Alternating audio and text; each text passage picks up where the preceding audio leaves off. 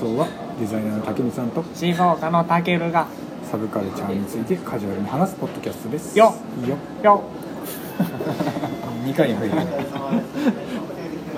そういえばこの間久しぶりに原画展というものに行ってきて。おおほうほう何の？志村貴子さんってわかる？はいはい名前は知ってる。あのあれだね青い花とか放浪息子とかがアニメ化されたりして。はいはいはいはいはい。ふふわっとした作品の人だ。ふわっとした。はいそうもともとあの人ねアニメ化するだいぶ前からはい。好きで、ほこの度あの20周年っていうのでそのデビュー作から全部の原画がそう飾られるっていうので行ってきたんだけどすごく良くて。ほまあなんかなんかあれだ。良かったっていうだけで終わってしまいそうでうそう。語彙力ない人じゃん。そう。でねあのもともと自分があのジャンプとかマガジンとかああいう漫画あるじゃん。ほううん。あの週刊誌系の単行本のサイズがちっちゃいやつ。うんうんあれ以外のあのちょっと大きなサイズうん。が大判のコミックです。初めて買ったのが志村貴子さんで。えー、はいはい。そうすごいあの思い出深い個人的に。えその作品は何だったの？その作品がそれこそ「放浪息子」と「青い。花」だったんだけど、ああ2冊買ったの。そうそうちょうどあのその頃名古屋に住んでてこっちにたまたま何かで来て、うん。であの渋谷の蔦屋ですね。はいはい。に行ったら組まれてて、うん。特集的な。のそこで買ってみてすげえいいなうんなったの。原画展ってうん原画飾ってる他にも何かあったりするの、設定集とかグッズ販売とか。あグッズは売ってる。うん。あとあのラフ画うん。が置いてあったりして。はいはい。そう。普段基本的になんかあのねこの放送でもそうだけどさほ余分なものはなくしてすっきりしていきたいみたいなことを言ってる割にうミニマリストとしては。ミニマリスト。そのすごい恥ずかしい。ねそんなね大層なあれじゃない。けどでも僕はあの日めくりカレンダーを買いましたなんで？いやあの全部書き下ろしっていうからさ。ああ志村貴子さんそうそうそうそう。いや突突然なんかあの日用品買い出したと思って。そこまでねあの突拍子もない話はしないんだよ。いくらなんでも。いくら語彙力がなくてね俺じゃないからねはいはいはい。まあそれは日ごとになんかイラスト描いてる。そうそうそうそう。でなんか毎日がね書き下ろしだというので。楽しみだなと。来年の生きる希望みたいなところがあるね。え来年分？えだって今年の日めくりカレンダーって意味わかんなくない？まあそうだけど。えじゃあ半年半年もないけど数ヶ月使えないのそうそう。大事に置いて。えそのさちぎるわけでしょ？一日ちぎるちぎる。ちぎれるの。いやもうちぎるよ。うわ心無理にうわしてでも問題はさそのちぎったのをどうするかっていうことだよね、はいはいは個人的な気持ちとしては取っておきたいな。うでもん、ミニマリストとしては。買った段階であの結構な分厚さなわけですよ。そんなに？あまあそうそうそう365そう。枚それを結局取っておくってなかなかだな。確かにね。で割とさそのファイリングちゃんとしていかないとさ、うん。1枚なくなったとかあるわけじゃん、うん。すごい気になるじゃん。そそういうことを考えると難しいな。はいはいはいいいじゃんなんかさ、うん。誕生日の人とかいたらさ、はいはい。その日のさ1枚バッとちぎってさメッセージ書き込んでさなるほどね「おいこれやるよ」ってあのあげたらちょっと主人公っぽくない？相手が志村貴子が好きなのね。そうじゃないと志村貴子さんの説明から始めてあの自分のあのあのこう気持ち悪いあの情熱すら伝えないといけない。リスキーなえ今日はもしかしてそんな情熱が聞けるんですか？そうそうそんな情熱のね 人をかけるね。今日は。いはいはいはいそうそんな感じで今日はねうん。少女漫画についてお話そう。いやいいですね。いや いいですねって言いつつもその俺はもちろんアニメはじめ漫画もね、好きなんです。うん。で一時期もうなんかや毎日山のように漫画を読んでた時期はありますただねうん。俺はどっちかっていうとやっぱりあの少年ものとか。はいはい。まあなんかそういうのがメインで。うん。少女漫画は正直言って、えーまあ、そこまでは強くないはいはい。っていうのがあるのね、うん。でも竹光さん少女漫画とか結構好きじゃん。そうだね。そう。だから今日は割と竹光さんサイドをあのメインに聞いてもらえたらなと思ういうそう。またあの放送始まってからハードル上げるんじゃない俺の方は結構さらっといくか。らね自分の割とねあのさらっといくというかこうある程度そのまあもちろん好きは好きなんだけど、うん。ばらけるようにうん、なるべくねはいはいはいはい。してきたいろんなジャンルみたいなのが。そうそうあのいいね。ちゃんとね熱い気持ちを。今日はあれだよね。3冊ずつぐらい、うん。あのー紹介するつもりだけれどもそれを全部読ませるぐらいの気迫とはいはい。気合と根性。友情と勝利と。今あの作品に対する愛情みたいなのごっそり抜けてた まあそんなんではいはい。紹介するんだけそうどじゃあさうん。もう最初俺から言っていい？うん。もうわ割とさらっとい。まず1作目いきたいんだけど、うん。もうねまずこれ。はい。僕らがいた。あ僕らがいたね。はい。あの僕らのみたいな言い出すのかと思ってま毎回人が子供が死んでいくみたいな。ちょっとドキッとして違う違う、はい。あの少女漫画版の僕らのではなく、うん。僕らがいたはい。まさにあの恋愛もの、そうだね。えー高校生？中学生かな。あのね最初に俺もう言ってしまうと、ん俺ねこれ作品の内容ね、うん。あの7割8割ぐらいもう頭から抜けてるのはいはい。ただ今まで読んだ中でも、相当なんか俺の個人的な思い入れのある作品でなぜかというと俺も当時学生だった頃にこれを読んでる、うんうんうん。その時の、あのー仲良かった友達に「これ読んでみる?」って「あ読む読む」俺全然少女漫画とか偏見とかないから、はいあ面白そう。読んだ。らまあこれが面白い、うん。それまで何本か、あのー読んだことあったんだけどさ、うん。割とさ、あのー少女漫画のさイメージのさ、うん。キャピッとしてたり子供っぽかったりああとはなんかこうなんだろうな逆ハーレムものみたいな。あはいはいはい。あの印象が強い。あとなんかこう男が見ると割とバカっぽく感じる部分も多くあるのかなと思って、はいはいはい。その男作品を女の子が見るとそんなんバカっぽくないみたいな言うのと同様なものが多分あると思う。そうだね。そういった思いがまあちょっとある中で読んだ作品で、はいこんなに辛い恋物語があるのか なるほどね。と学生の頃の世界なんてまあたかが知れてるじゃないですか。はいはい。まあ生活の中心は学校でクラスメイトででその中のあの出会った男と仲良くなる。たまには恋をするっていうそういう流れなんですけどもやっぱり自分たちもこう学生時代にはなんだかんだ人付き合いだ恋愛だみたいなのがあったじゃないですか。でそういった甘酸っぱさ、あのー辛さともどかしさ。うんもどかしさ。切なさとう愛しさと。ん。順番。をがね、あのーすごい感じたの。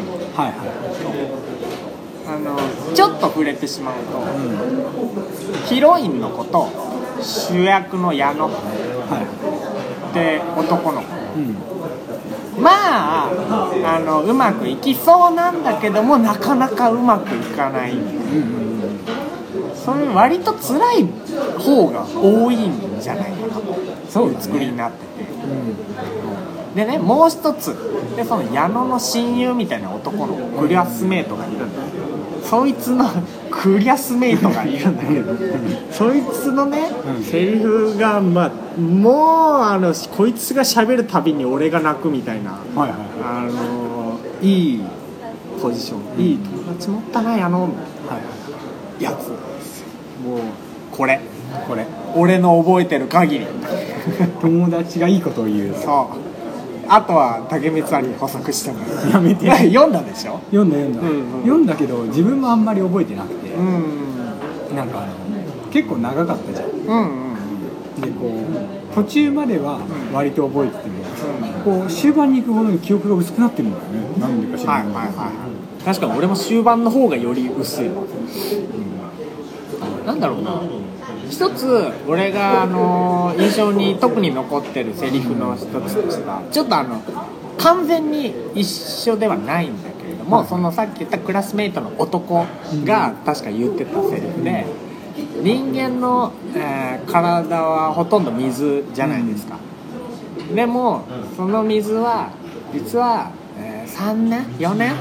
経てば全部入れ替わってるんだと。はいでその体の7割8割とかを占める水が全部変わるってことはそれってもうほぼ別人じゃねえみたいな。うん。水だった？細胞だった？ちょっとねここに俺の爪の甘さはあるんだけども今日はねもうちょっとみんなファンシーな気持ちで聞いてほしい。ファンシーなね。そう許して。許してあ名作だよね。そうそうそう。あの学生恋愛ものですよ。うん。もう少女漫画の鉄板ですけどそう。だねこれ俺の一作目。いいね。鉄板きたね。じゃあ自分か。うん。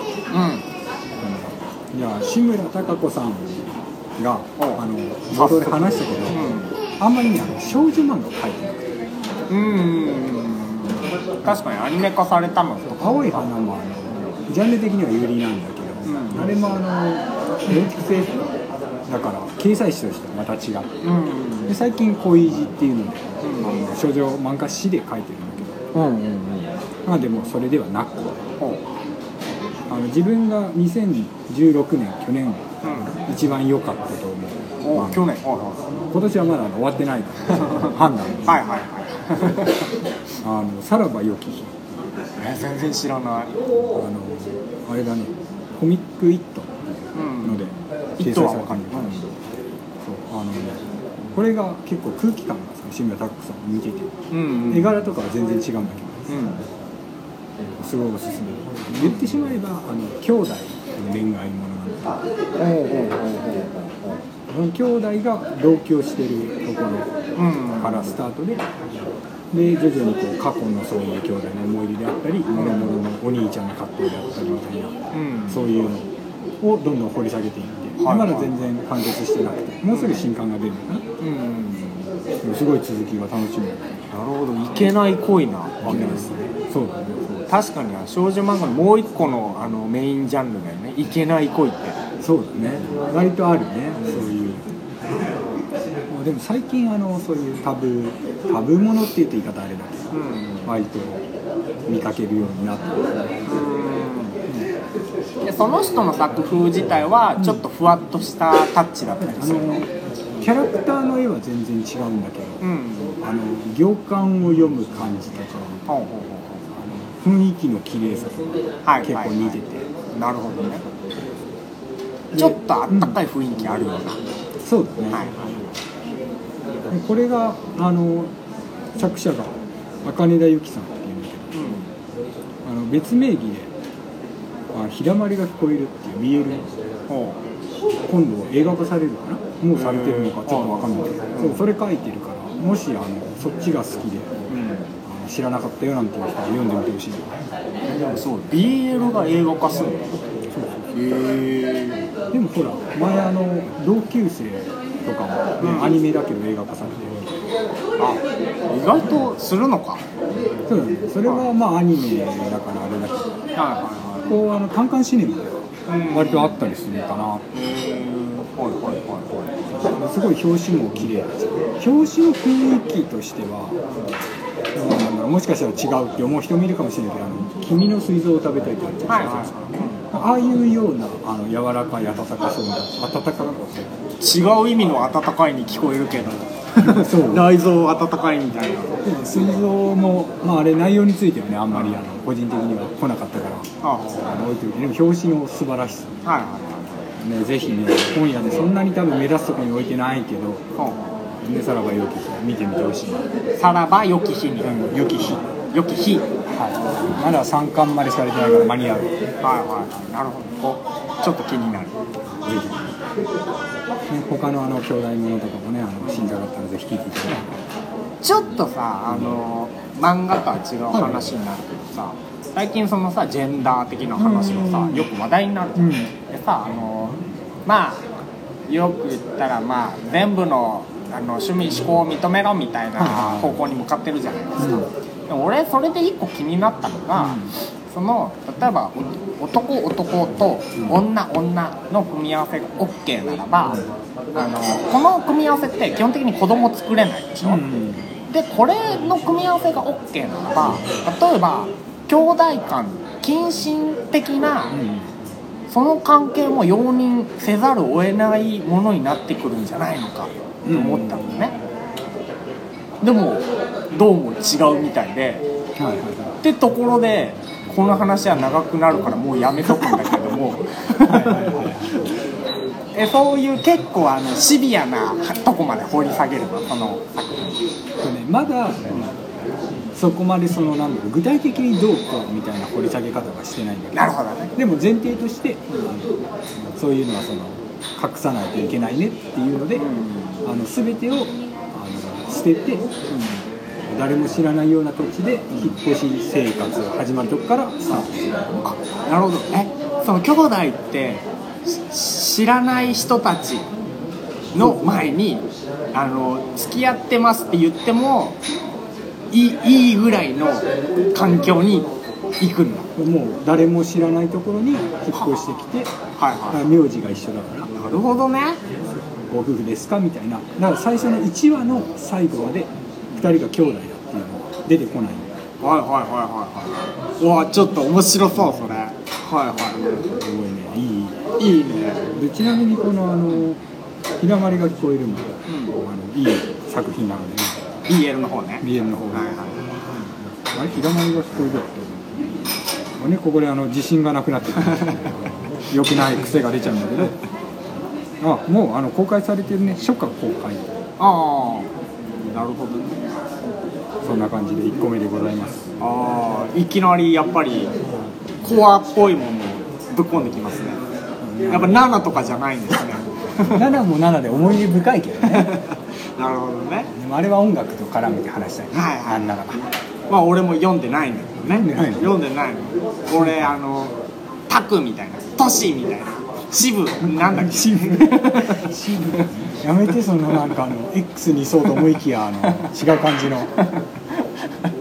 そうそうそんぐらいの俺がはい。おすすめする2作品、い、や確かに俺は多くの作品は知らないです、うんうん。ただまあそこそこ読みました。2桁はは読みました、あの間違いなく、うんその中でもその中でもっていうか単純に俺がその少女漫画に限らずあの今まで読んだ全作品の中でも、うん。こいつは普通に面白いって思ったのだけ今日挙げてるつもりなので、はいはいはい。そんな2作目がねうん。もうこれ割と俺最近読んだけどちょっと古い作品で「砂時計」これねあの田舎で暮らしてた女の子ヒロインと、その幼なじみ的な男の子大悟っているんだけどもそこにプラス、えーまた近くの家が近所のうん。いいとこの坊ちゃんと娘っていうこの4人が仲いいっていうね。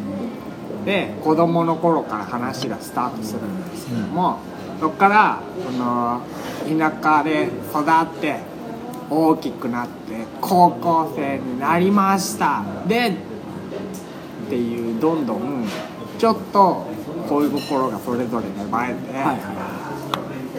絡まっていく4人みたいなものが描かれてるんですけども、これもねまあ辛い。まあ辛い。まあ辛い。あのですねヒロインのお母さんが病弱ではいはいはい。あの物語の最初の方にうん。亡くなっちゃうんですよね。うん死んじゃうんですよね。でそのトラウマがヒロインの子にずっと残ってて。はいはいはいなんかいろいろしたいけれどもそれがあってどうしてもうまくいかないみたいなことが続いていくわけですよ。うんうん。でもそこで支えてくれる周りの友達とかもね。はいはい。その単純に友達としてもいいんだけどもそれでもやっぱり性的な異性としてもこう興味が出てきてそこから絡まり合う4人の 運命みたいなやつね、うん。そうでさっきも言った通りね割とあの物語中ずっと辛いこれも辛いんですよね結構。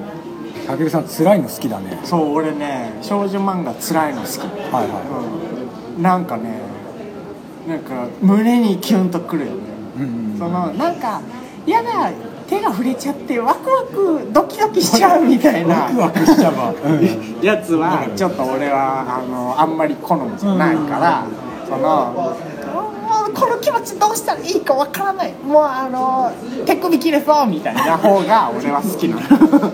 そ うなかなかねバイオレンスな。はそうそうそうそうそう。いはい。はでねこれもね、あのーそこまで長くない作品で、サクッと読みやすいんだけどこれもねあの結構終始辛いって言ったけれども終盤がね結構俺また好きなはい。ものでこれがねやっぱりあのいわゆる王道っていうものからはちょっと外れてるかなっていう展開して最終局面突入するんです。そこがまた一つの見どころではい。辛いまま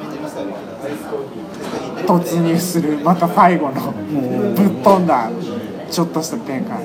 もう俺は見ていてもうダメだ。もうダメだ。読む手が震えて 辛い辛い。よもうこの先読めないかもしれないって気持ちをずっと抱えてる、全部で何巻ぐらいだっけ？あのね俺正直あの電子書籍で読んだからあの正確な関数わかんないんだけど、はいはい。多分ね45巻ぐらいじゃない？うんうんうんそんぐらいだと思う。読みやすい。読みやすい。そうそうそう。で俺一回ねこの物語の舞台になってる土地に、あのーたまたま旅行しに行くことがあって、俺最初全然気づかなかったんだけども、はいはここに行くけどなんかお土産いるっていうあの友達に言ったら、砂時計って言われていうん。うんなんで砂時計なの？この2017年に砂時計何に使うんだよ、はいはいはい。って思ったけれどもその数ヶ月前に俺砂時計読んでたの、あれ？これは砂時計の聖地調べたら、まさにあのーどこだったかちょっと覚えてない。だけど、あのねでもあじゃあ分かった。砂時計あの物語中に出てくる世界一大きな砂時計を飾ってるミュージアムが実際にそこに存在しててそこで砂時計売ってると、あ分かった。じゃあ買っていくよと。はいはい。任せとけと。で、あのー旅行しに行ったんだけど、うん。ただねあの俺が旅行しに行ったところからそのミュージアムまで結構車で1時間半ぐらいかかってはい。はいあの予定を結構バンバン詰め込んでたから行けなくてうん。そっち。これちょっと今回無理だなと思ってあのデパートに駆け込んで6下のハンドクリーム買って帰った。すごいねもうそのね少女漫画を読んで少女漫画の聖地に行ってそれっぽいお土産を頼まれたのに恋が芽生えなさそうな。そういうチョイスこれだから俺少女漫画に出れないんだよな。そうだね。そうそうそう。だ な大丈夫？なんかそっちの話の方がインパクト強くて。なんなんだけど。いやでも砂時計おすすめです。辛い気持ちになりたかったら読んでじゃあ自分は次はもういやもちろんおすすめなんだけど、ん。まあ、デザイナーらしくうん。そういう漫画をねうん。紹介しようお前は俺を殺す気か？あ全然知らない。杉沢佳代さんっていう方のうん漫画で。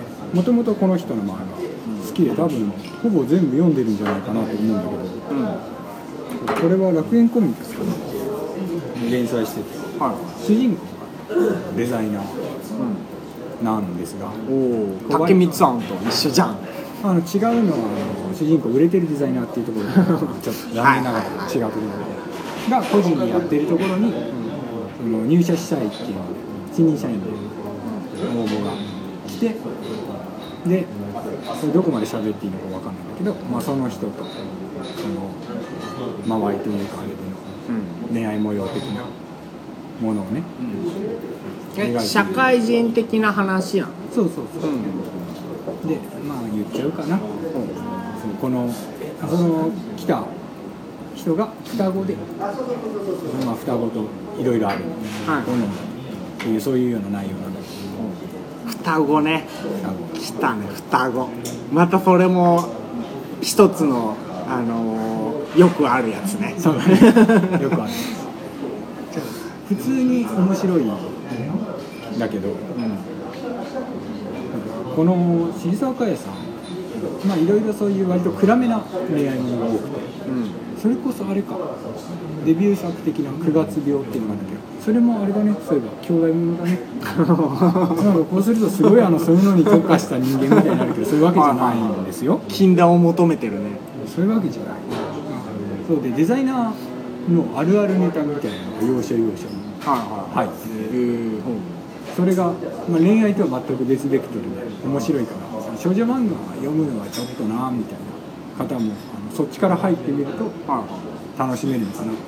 ーん。まあメインじゃなくてあくまで小ネタぐらいなんだけはいはいどそんな気がしておすすめ少女漫画もね意外とあのーその専門性出してる作品ってちょいちょいあるもんね。うんうんなん単純に働く OL の話だったりもあるし弁護士的な話もあったりもともとそっち業界で働いてた人が、あの漫画家になるみたいなのもあるしね、それこそあのサプリみたいうんサプリうんなあのあるんですよ、漫画が。それももともとあの広告代理店の働く女性たちの漫画なんだけど、いはいはい。それもはもともと働いてて、そういう漫画を描いたみたいなのをインタビューで言ってた気がする。はい。はでも少女漫画の楽しみ方としてそこのあのそういう何場面っていうか設定のあのリアリティのあるなしう、うん。ないのはとことんないか。らそういうの見るのもちょっと面白いよね、い